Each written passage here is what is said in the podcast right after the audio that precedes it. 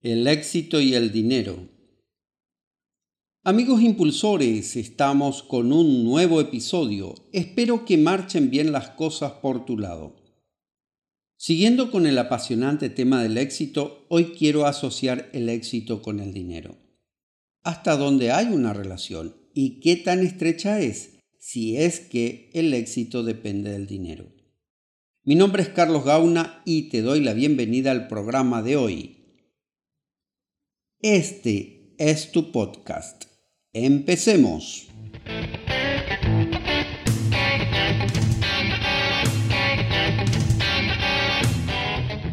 Impulsores en línea.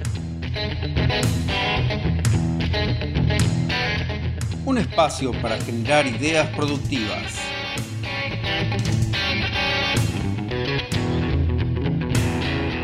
Donde el principal protagonista eres tú.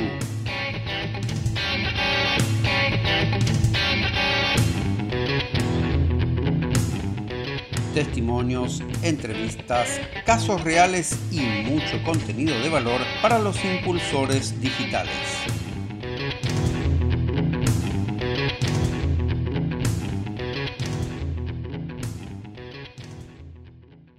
El dinero compra satisfacción, así se refiere al valor que aporta el dinero según el Premio Nobel de Economía el psicólogo Daniel Kahneman.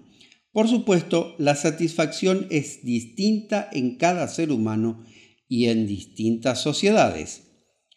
¿Qué ocurre cuando una satisfacción está cubierta? Inmediatamente pensamos en otra y así sucesivamente, pero al final, cuando ya pareces tenerlo todo financieramente hablando y con todo el confort que el dinero pueda comprar, ¿qué más falta para ser felices? Ese es un tema para otro podcast. Para seguir con nuestro punto de hoy, miremos algunas maneras de ganar dinero. De hecho, necesitamos del dinero para satisfacer las necesidades básicas, salir de deudas y pasar a otro nivel de calidad de vida, con mejor equilibrio financiero y paz mental.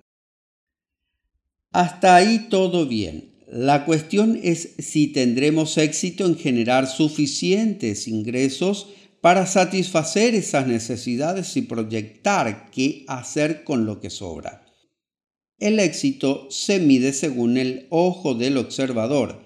Si tu nivel de satisfacción es tal que con poco ya estás satisfecho, es probable que seas juzgado por otros como un mediocre conformista sin embargo, en lo personal tal vez te sientas satisfecho.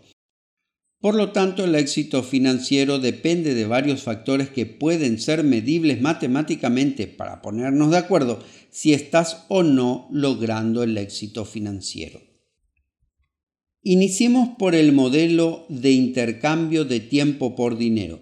Si para ganar más dinero dependes de dedicarle más tiempo, vas corto porque el tiempo es finito, por ende tus ingresos serán el resultado de la cantidad de horas que le dediques a tu trabajo. Piensa por un momento, ¿cuánto dinero puede ganar un difunto al año? Si piensas en términos de intercambio de tiempo por dinero, la respuesta lógica sería cero. Sin embargo, aquí surge otro modelo de ganar dinero que no depende de tu tiempo. Y recuerda que Elvis Presley y Michael Jackson facturan millones de dólares por año.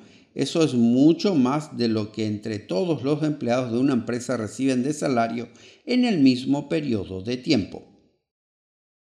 Ahora te vuelvo a preguntar, ¿cuánto dinero puede ganar un difunto durante todo un año? Analiza cómo lo hacen. ¿Cómo es posible ganar dinero sin trabajar? La respuesta es ganar ingresos residuales. Comienza por responder a la primera pregunta. ¿Estás dispuesto a trabajar por un dólar? Si la respuesta es no, entonces tienes mucho trabajo por delante para cambiar tu mentalidad. ¿Cómo es posible ganar dinero sin dedicarle tiempo?